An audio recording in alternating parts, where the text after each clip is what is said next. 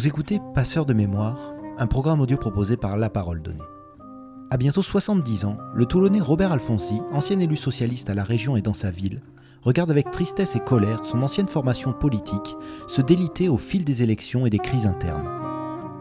Fin observateur de la scène politique et des coulisses du pouvoir, pour avoir fait partie des instances socialistes nationales, Robert Alfonsi juge très sévèrement l'histoire récente de la gauche française et n'épargne pas ceux qui l'ont trahi. Dans cet entretien, Robert Alfonsi revient sur ses origines de gauche, son parcours politique du Parti communiste au Parti socialiste et son attachement aux valeurs humanistes mises à mal ces dernières années. Robert Alfonsi, retraité, ancien vice-président de la région, ancien premier secrétaire du Parti socialiste pendant 11 ans, élu régional dans la majorité de Michel Hosel pendant 18 ans, président du groupe socialiste euh, à la région, PACA. Il y a un peu des atavismes familiaux, il ne faut pas le nier, il y a des cultures, il y en a. Moi, ça a été facile pour moi, parce que dans ma famille, ils sont tous de gauche. Donc c'est si j'avais été de droite qui aurait été un exploit, une originalité. Bon, mes parents étaient un ancien résistant FTP, euh, ma mère euh, est venue d'Italie pendant le fascisme, quand Mussolini euh, a pris le pouvoir avec mon grand-père, ils ont quitté la Spezia, ils sont venus à Toulon. Donc j'ai pas eu de mérite à être à gauche. C'était naturel. La gauche, il faut d'abord que ça soit fraternel. Quand ça l'est plus, c'est une bureaucratie. Donc voilà, la fraternité, la solidarité internationale aussi, l'antiracisme. Tous les hommes se valent. La fraternité, on en a plus besoin plus que jamais. La solidarité, j'en parle même pas. La solidarité internationale, on voit ce qui se passe en Ukraine, au Yémen, dans d'autres pays du monde. Donc les bases de, ce qui fonde la gauche sont toujours valables, ça ne bouge pas, c'est comme la mathématique. Hein. les théories d'Einstein sont toujours aussi pertinentes. Du moins, je le crois, hein, je ne suis pas un scientifique. Mais la gauche, après, l'engagement revêt d'autres formes. C'est clair, les grandes formations politiques énormes comme était le Parti communiste de l'après-guerre jusqu'aux années 70, le Parti socialiste sous Mitterrand, ça, ça n'existe plus. Ça c'est clair, ça n'existe plus. Mais le fond idéologique, c'est le même. Il n'a pas bougé. Ceux qui disent qu'il faut faire évoluer la gauche, c'est souvent ceux qui vont à droite. donc, euh, comme disait Mitterrand, euh, on est ni de gauche ni de droite, c'est qu'on est de droite. Donc moi je pense que la gauche a gardé, il faut garder ses fondamentaux et évoluer avec la société. Il y a d'autres instruments pour faire de la politique. Euh, il y a, d'autres. Les, citoyens sont plus éduqués, ils vont plus souvent à l'école. Ce qui ne veut pas dire qu'ils connaissent mieux la société qu'auparavant. Je pense qu'ils la connaissent moins, même s'ils ont une base culturelle ou universitaire plus importante.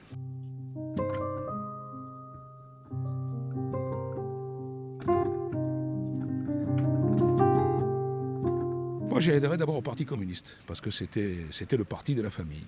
Dans les années 71-72, j'ai adhéré au Parti communiste, j'y suis resté jusqu'en 79. Et quand il y a eu la rupture union de la gauche, quand j'ai considéré que le Parti communiste portait la plus lourde responsabilité, la personnalité de Mitterrand m'a intrigué d'abord parce qu'il était très, très critiqué par les communistes et je voyais un homme qui, est fascinant. Les hommes m'intéressent, parfois autant que les idées. Et puis en 84, quand la gauche a eu des difficultés au gouvernement, les grandes manifestations pour l'école dite libre, j'ai fait le pas, j'ai adhéré au Parti Socialiste. Voilà. Et je suis resté jusqu'en 2014, quand euh, Hollande a eu la, sinistre idée de mettre Valls Premier ministre et Macron ministre de l'économie. Et j'ai eu de grandes responsabilités au Parti Socialiste pendant une vingtaine d'années. D'abord, j'ai vu leur délitement de l'intérieur.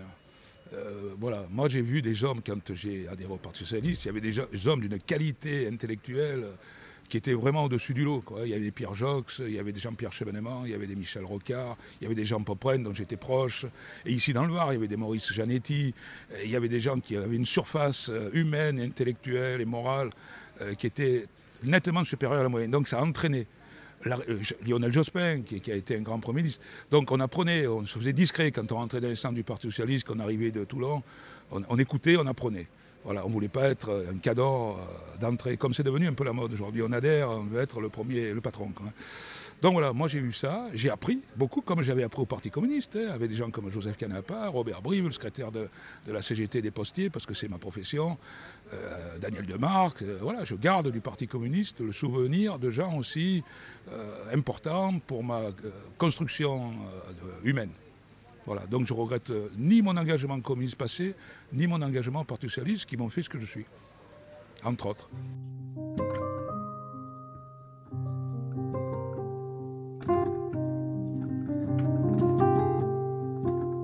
Voilà, ça a été une suite de. ça a été une succession de, de, délitement plus ou moins, euh, plus. Je pense qu'on n'a pas analysé euh, la société telle qu'elle devenait.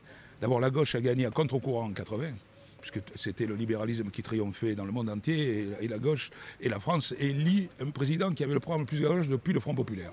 Donc là, il y a eu une déjà une, dichotomie entre ce qui se passait en France et dans le reste du monde. Et ça compte, parce que la gauche, en France, ce n'est pas le pays dominant dans le capitalisme, avait besoin de solidarité que nous n'avons pas eu.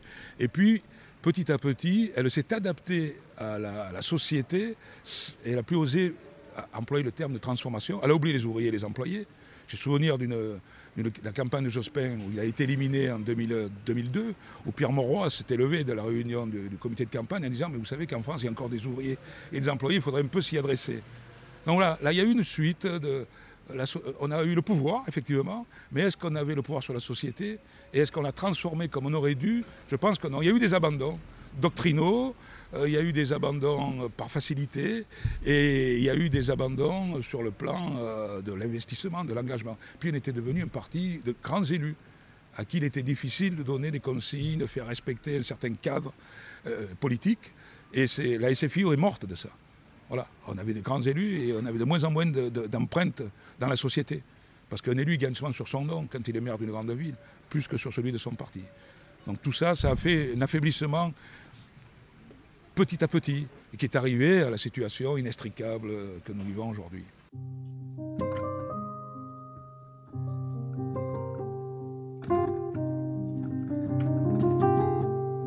Je pense que de faire de l'Europe euh, L'Europe, c'est un continent, bon, il y a une culture commune, mais il y a des choses qui nous séparent. Et l'Europe, construite comme elle s'est construite au moment de l'élargissement, notamment sur la base d'un libéralisme de plus en plus effréné, a fait que le Parti socialiste a plus choisi l'Europe que la gauche pour rester, garder l'Allemagne au cœur de l'Europe. C'était le pari de Mitterrand pour éviter la guerre que l'on voit maintenant à quelques milliers de kilomètres de nos frontières. Et l'Europe, sans analyse de ce qu'est cette Europe, comment elle se construit, quels sont les traités qui empêchent, si on les respecte à la lettre, de faire une politique de gauche. Il faut bien se dire qu'aujourd'hui, les traités sur les services publics, sur l'énergie, sur l'électricité, empêchent de faire une politique telle que la gauche peut la concevoir. Et l'Europe, euh, vécue comme finalement a remplacé le socialisme, chez les dirigeants, pas chez les adhérents ou les électeurs. Et c'est là où il y a eu la, rupture. Parce que les électeurs adhéraient encore aux fondamentaux de la gauche, et je pense que les dirigeants n'y croyaient plus, ou moins. Voilà, pour être généreux avec eux. Ils croyaient moins. Ils pensaient que c'était un horizon impossible à atteindre, euh, compte tenu des rapports de force internationaux. Et ils ont cédé sur l'essentiel. Et aujourd'hui, on voit qu'un parti a pris la relève dans les couches populaires. Et ce n'est pas un parti de gauche. Ça date d'une génération, les années 90. Deuxième, le deuxième mandat de Mitterrand, il a été élu déjà sur une campagne qui n'était pas sur des fondamentaux de gauche, c'était sur lui. C'est lui, hein, tonton président, euh, euh, on se rappelle, ça a été dépolitisé au maximum et on ne doit jamais dépolitiser une campagne politique. Je pense que le verre a été dans le fruit et il a fait. Jospin a essayé d'enrayer la mécanique en 97. On aurait pu le faire parce que la gauche européenne était majoritaire, la social-démocratie. Tous les pays étaient gouvernés par des gouvernements sociaux-démocrates, l'Allemagne, l'Angleterre, l'Espagne, l'Italie, sauf qu'ils ont choisi la troisième voie blairiste et clintonienne. Et Jospin s'est retrouvé isolé, et c'était le dernier gouvernement qui a quand même mené une politique de gauche, globalement, dans les trois premières années au moins.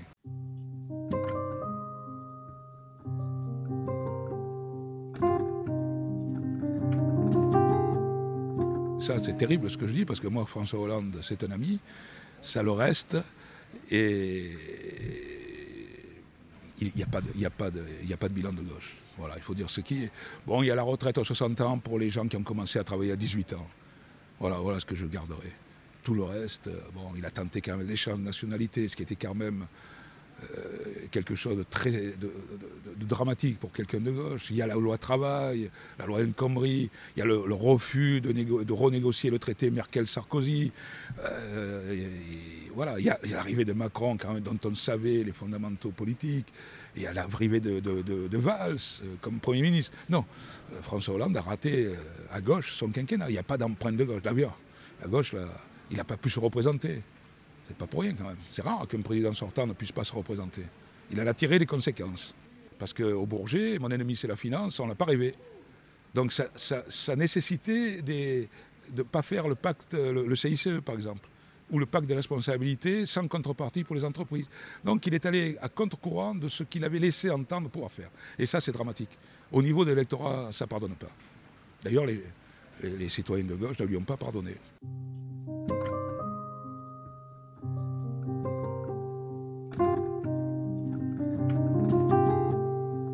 Du. Euh, parmi les plus importants, Castaner, Ferrand, le président de l'Assemblée nationale, qui était dans l'aile gauche du PS, actuellement Dussopt, qui mène euh, la bataille pour faire avaler la réforme des retraites. Il faisait partie de l'aile gauche du Parti socialiste, proche de Martine Aubry, euh, et certains autres, Griveaux, Attal, des gens qui. mais d'une gauche qui n'était quand même pas une gauche populaire. C'était pas la gauche de Pierre Jox, de Jean Popren, et même de Michel Rocard, même si c'était la deuxième gauche. Il y avait des fondamentaux de gauche que ces gens n'ont pas. Ce sont de vulgaires opportunistes, des petits voyous, je dirais, hein, pour être euh, synthétique. Ah, Castaner, je le connais bien, puisque j'étais président du groupe socialiste et qu'il avait le bureau à côté du mien. Je ne garde pas. Pas des gens qui m'ont marqué. C'est pour ça que moi, il y a des gens qui m'ont marqué en politique. Ces gens-là, qui sont aujourd'hui ministres, dont certains ont été ministres de l'Intérieur, qui ont des postes éminents dans la République, c'est des gens qui ne m'ont pas impressionné ni intellectuellement ni moralement, encore moins humainement. Donc quand je les ai vus ministres, j'ai un peu tremblé quand même, parce que je les connais. Donc ils n'ont pas la dimension, voilà, pour être clair. Ils auraient fait, il y a une trentaine d'années, un secrétaire de section socialiste d'une ville moyenne. Non, Attal était insignifiant. Il, suçait les roues de Dominique Strauss-Kahn, comme Griveaux. Voilà. Castaner était très obséquieux à Michel Vauzel. C'était le seul qui le vous voyait de tous les élus de gauche. Ça veut dire beaucoup de choses. Parce qu'à gauche, on se tutoie. Non, du j'ai des souvenirs dans les congrès, il avait un discours, on aurait dit chez Guevara. Hein. Maintenant, il va faire passer la retraite aux 64 ans. Chez Guevara vieilli. Il faut mourir avant, des fois.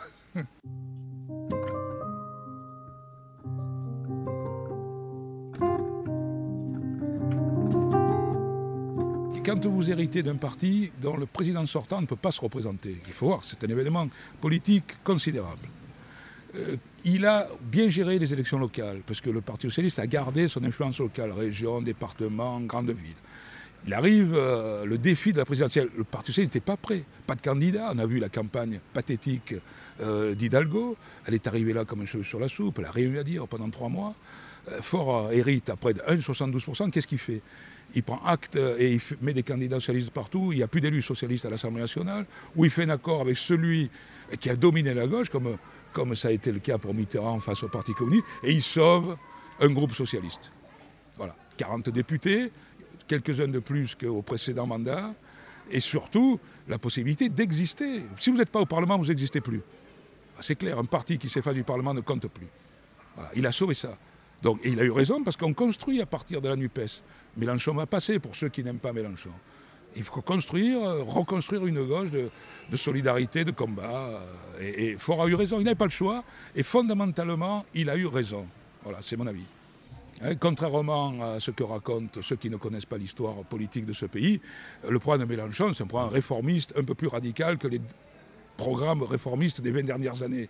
Mais si on compare celui des Mitterrand, il ne faut pas oublier la nationalisation de tout le secteur bancaire, financier, industriel du pays. Tout le monde l'a oublié. Il a tout pris. On a tout nationalisé. La retraite à 60 ans, en un an, la cinquième semaine, les 39 heures, l'augmentation de 25% du SMIC, des allocations familiales.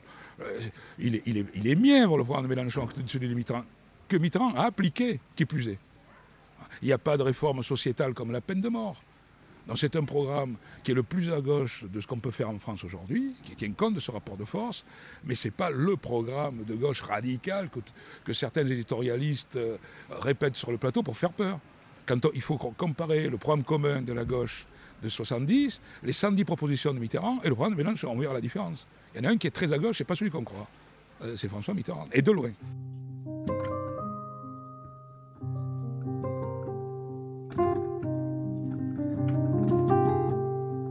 C'est le dernier, alors moi, c'est ce qu'on m'a dit, je crois c'est parce que ça a été écrit dans des livres, c'est la dernière personnalité à avoir vu Mitterrand, avec Giscard d'Estaing, sur son lit de mort.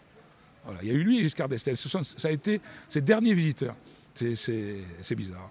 Et, Mitterrand lui aurait dit, euh, il faut marcher. C'est ce que Mélenchon nous a dit au congrès de Brest du Parti Socialiste. Le président m'a dit sur l'île de mort, marche. Et il, a terminé le congrès en disant, camarades, je marche.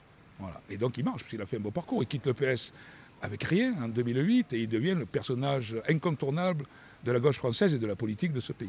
Mais maintenant, bon, il faut passer notre génération. Je crois que lui aussi doit tirer les conséquences de l'âge et des, jeunes qui arrivent. Et les préparer. Ne pas laisser le terrain vierge quand il ne sera plus là. Ce n'est pas un parti, ils n'ont pas la discipline d'un parti. Ils ont euh, un homme qui domine de la tête et des épaules euh, le parti.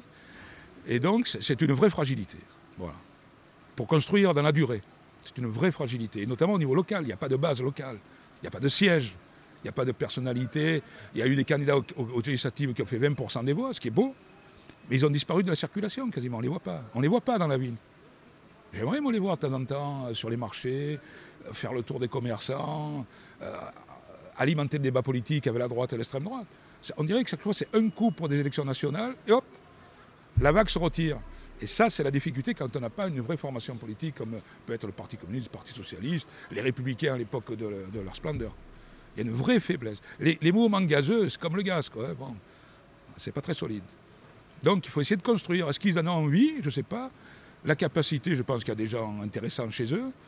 Mais est-ce qu'ils ont envie de construire Je ne parle pas d'un parti à l'identique, mais d'une formation qui soit autre chose que ce mouvement gazeux sur lequel euh, les, les citoyens ont peu de prise.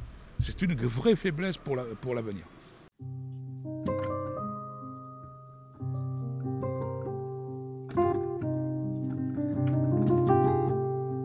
c'est terrible que, qu'ils ne reconnaissent pas la victoire qui me semble réelle d'Olivier Faure, même si elle est juste. On a eu le cas entre Martine Aubry et Ségolène Royal. Ségolène Royal s'est incliné dans les mêmes conditions. Parce qu'autrement, c'est la vie même de leur parti, ce qu'il en reste. Voilà, je crois que là, il faut, il faut arrêter. Quoi. Là, moi, je ne comprends pas qu'en disant on va aller voir la justice, pas la justice de régler les problèmes politiques. Non, là, ben, c'est la preuve de l'affaiblissement extraordinaire de ce qui a été le plus grand parti de la gauche française. Alors là, on le voit là. les hommes, il, manque des hommes de dimension, et il manque maintenant la couche militante qui faisait qu'on évitait d'aller jusque-là. Moins on est nombreux, plus on se recroqueville et plus on a des, des tendances suicidaires. Là, c'est un peu le cas. Je le regrette personnellement. Il manquerait à la gauche française un parti comme le Parti socialiste comme si le Parti communiste se reconstruisait, ça ne serait pas une mauvaise chose. Ah, l'avenir du PS, c'est soit on rebondit dans la NUPES en essayant euh, d'implanter la NUPES au cœur de la gauche française, et avec sa propre originalité, pour construire euh, autour du PS, c'est son but. Et moi, je, c'est pas anormal que les Verts veulent se renforcer, que, que, le PS le veuille. Mais hors de la NUPES, à part devenir une petite SFIO, avec quelques grands élus locaux qui feront la loi, et dans ce qui restera du parti et dans leur territoire, un peu comme des grands barons, il n'y a pas d'avenir. Donc il faut qu'ils construisent avec la gauche, la française telle qu'elle est, avec la personnalité clivante de Mélenchon. Mais la personnalité de Marché de Mitterrand, ce n'était pas non plus des gens qui n'étaient pas clivants. Des Rocard, des Jospin et d'autres. Euh, il y avait des gens de, grande dimension, avec des caractères. Ils ont réussi à s'entendre, avec des hauts et des bas. Et avec des vraies divergences de fond. Parce qu'on dit la politique internationale. Mais quand le Parti communiste, euh, on le soupçonnait d'être affilié à l'Union soviétique, c'était pas pire que les quelques velléités d'autonomie de Mélenchon par rapport à l'OTAN et à l'Europe. C'était même moins grave, comme, euh, c'était plus grave comme vraie difficulté politique. Et je crois que Fort l'a compris. Et, c'est pour ça qu'il essaye de sauver son parti, à travers aussi la NUPES. Et puis après que le meilleur gagne dans l'accord. Mitterrand, quand il a été désigné premier secrétaire, il sortait d'un échec de faire à 5%. Dix ans après, il est président de la République. Et le Parti communiste fait 22%. Donc il a, voilà, il a gravi petit à petit les échelons du pouvoir. 23 ans dans l'opposition. Donc ce type, on, essaie de lui faire le procès de l'opportunisme. Aujourd'hui, demander à un, responsable politique de rester 23 ans dans l'opposition. J'en connais pas beaucoup, moi. J'en connais pas. Rouchette, c'est une grande interrogation. Parce que c'est l'homme du buzz, mais on ne gagne pas la politique sur le buzz. Il fait des punchlines je ne pense pas que ça fasse, euh, que ça marche. D'ailleurs, il a fait, tout le monde, tous les éditorialistes disaient qu'il fait une très bonne campagne, il a fait deux. Quoi. Donc je crois que ça ne oh, marche pas comme ça. Là aussi, il y a une tradition communiste, ce n'est pas celle-là. bon, je ne veux pas être d'une sévérité extrême, je pense que ce n'est pas très sérieux. alors, moi, j'en connais, notamment à Toulon, qui sont des gens, des militants, ils sont peu nombreux, ils s'accrochent. Euh, faire passer le discours écolo à Toulon, c'est compliqué. Mais après, leur direction nationale, euh, qui change souvent, qui sont des, gens un peu coupés des réalités, qui ont de l'écologie pour certains une, conception punitive, ça ne marchera pas en France. Ça marche dans les pays protestants. On est un vieux pays catholique. Et ça ne marchera pas en France. Cette façon de faire, ça ne marchera pas en France pour être majoritaire. Ça peut marcher sur 10% des voix, ce qu'ils font. Ça ne va pas beaucoup au-delà. Mais ils ont, aussi, comme le PS aujourd'hui, ils ont, le chic pour, s'autodétruire. Hein. Ah, c'est le problème de ces formations qui n'atteignent pas un niveau d'adhérents et d'influence dans le pays profond suffisant. Ils n'ont pas l'instinct de survie. Ou alors pour l'appareil. Mais moi, ça ne m'intéresse pas. Aujourd'hui, il, faut revenir au il faut revenir à Gramsci. il faut rechercher l'hégémonie culturelle. Et sur leur positionnement actuel, les écologistes sont loin de l'hégémonie culturelle. Ce qui est en train peut-être d'atteindre le Front National sans qu'on y prenne garde. Je crois que le danger est là aujourd'hui, sur l'hégémonie culturelle.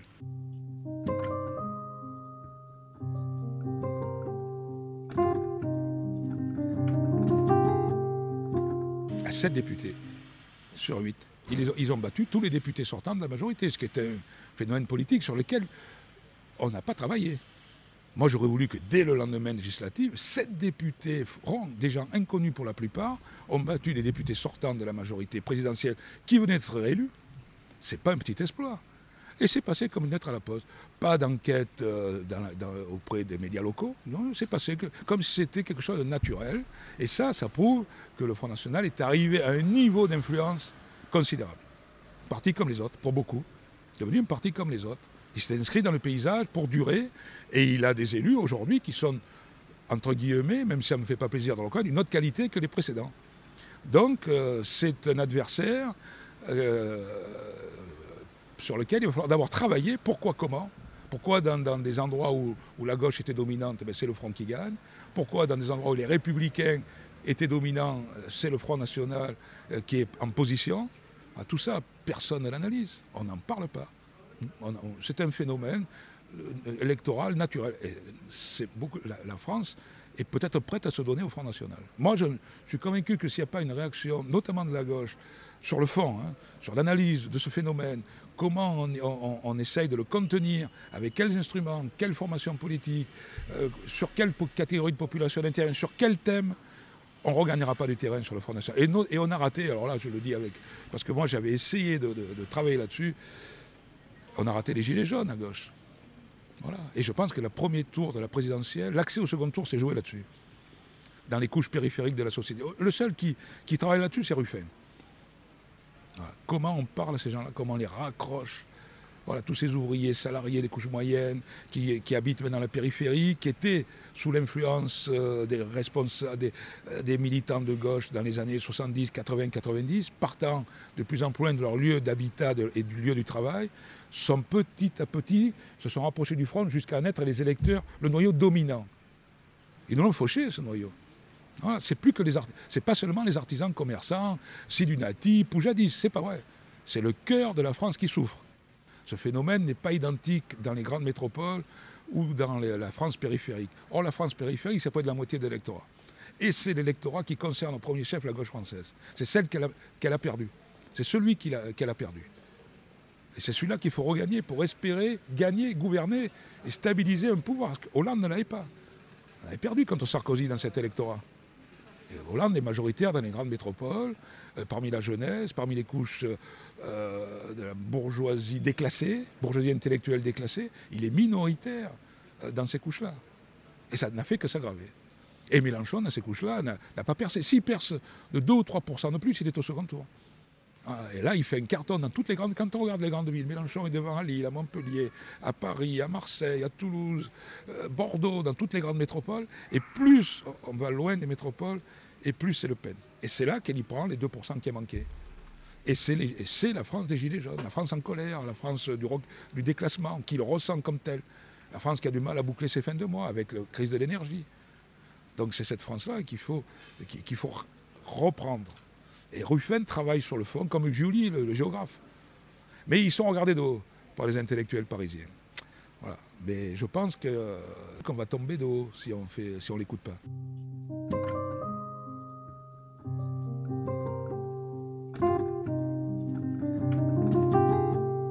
Moi, j'ai voté Mélenchon sans être à la LFI. Je voterai pour le candidat de la NUPES, quel qu'il soit. Euh, mais j'attends un peu mieux que ce qu'il y a actuellement. J'attends un peu plus d'exigence sur le fond. Ça ne travaille pas assez. Alors, on me dit Mélenchon va sortir un livre, il a créé une fondation qui va s'appeler la Fondation Labo ici. Je vais regarder ça. Ça, ce travail intellectuel m'intéresse. Voilà. Je pense qu'il faut les deux. Il faut un travail politique, de fourmi, et il faut un travail euh, intellectuel, théorique. il faut toujours des bases théoriques. La gauche a besoin de ça. Ce n'est pas le culte du chef. Ça ne peut pas être que ça. Même si on a besoin de cadres et de dirigeants de fortes dimensions. Si on n'a que ça, ça ne suffit pas. Voilà, parce que d'abord, l'électorat de gauche est plus exigeant. Euh, et puis parce que le culte du chef, dès que le chef va mal, il euh, n'y a plus rien. Voilà, donc euh, il faut construire une grande formation de la gauche française. Moi, je serais pour, à terme, un congrès de Tours à l'envers. Voilà, ben, le congrès de Tours en 1920, le, Parti socialiste s'est scindé sur la 21e proposition de Lénine. Hein. Alors, on remonte à loin. Hein. Euh, il fallait avoir la, solidarité inconditionnelle avec l'Union, ce qui devenait l'Union soviétique, les bolcheviks. Léon Blum et les socialistes l'ont refusé. Ils étaient minoritaires. Il y a eu la création du Parti socialiste et de la SFIO, section française de l'Internationale ouvrière. et donc la gauche française, depuis, est divisée. Jaurès avait réussi à, l'unir. Elle a été divisée avant Jaurès, et Jaurès avait réussi à la unir jusqu'en 1920. Il faut revenir à ça ça demandera du temps. La NUPES, c'est peut-être un petit embryon, même si tout le monde veut garder son petit précaré, son petit parti. Je vois qu'aux Européens, tout le monde veut y aller de son côté. Ils feront tous des scores minuscules, certainement. Ils seront contents, il faudra recommencer à zéro. Mais je crois qu'il faut travailler ça. Voilà, euh, on a besoin, face euh, au capitalisme débridé, d'accumulation, d'une formation de gauche, de combat puissante. Et pas des mini-partis euh, atomisés qui se regardent le nombril.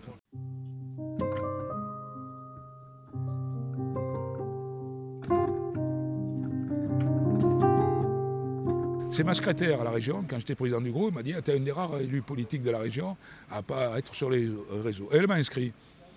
Et puis tous les soirs, elle m'a dit Tu devrais t'efforcer, comme tu aimes écrire, tous les soirs tu fais une lettre. Et tous les soirs, pendant 4 ans, j'ai fait une lettre qui sortait à 17h. Et j'ai vu que ça accrochait. Donc quand j'ai quitté mes mandats en 2015, j'ai continué. Et je vois que ça accroche, puisque on dit qu'on me lit. Bon, mais tant mieux. Intellectuellement, ça me maintient en forme. Et puis ça me permet de temps en temps d'appeler les uns les autres, de dire bon là ça serait bien que bougiez un peu quand vous voit, euh, que vous remuez. Voilà. Il n'y a, aucune ambition politique derrière. Moi, c'est terminé. La vie politique euh, élective, c'est derrière moi, puis parce que j'ai l'âge où il y en a d'autres qui sont plus jeunes, c'est à eux de faire. Mais si je peux donner des conseils, si je peux faire des notes, si je peux être utile à ça, je le fais. Puis ça m'intéresse. Intellectuellement, ça me maintient en forme. C'est une hygiène. Et quand je vois euh, médias nationaux et locaux, j'en lisais quatre par jour. J'en lis plus. Voilà, je lis des extraits c'est affligeant. Je vois comment on traite les grands sujets. C'est toujours, euh, surtout les sujets importants, où il y a, on sait que la société est clivée, c'est la pensée unique. c'est toujours les mêmes, qui disent toujours les mêmes choses au même moment, aux mêmes heures.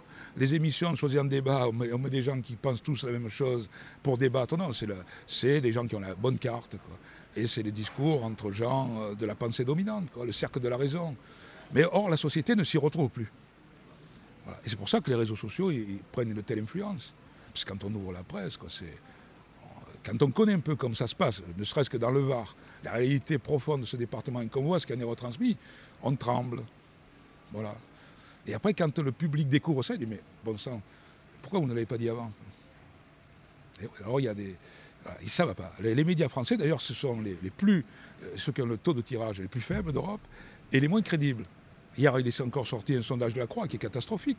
Sur la crédibilité, c'est aussi bas que les hommes politiques, c'est peu dire. Ce. Alors, ben, je pense que là, il y a la, formation des journalistes. La plupart sortent des mêmes milieux, fréquentent les mêmes écoles, fréquentent les mêmes bistrots, fréquentent les mêmes restaurants, euh, ont les mêmes réflexes. Et alors, je ne parle pas du monde du journaliste, je parle de ceux que l'on voit. Hein. C'est pas la même chose, hein, parce qu'il y en a des, milliers de journalistes. Euh, souvent, c'est des petites mains qui ont du mal à finir les fins de mois. Hein. Mais le, monde des éditorialistes, des grands, de, ceux que l'on voit à la télé ou qui signent les éditoriaux, les articles de fond, c'est le monde de l'entre-soi, avec les politiques souvent. Des consanguinités terribles, ah complicité sur beaucoup de choses, on ne soulève rien, on attend. Alors de temps en temps, quand ça sort, ils, sont obligés d'aller courir non, il y a une vraie faiblesse en France. Je pense que c'est un des. Moi, je vais souvent en Italie. Euh, la presse italienne, euh, ils osent plus dire des choses qu'en France.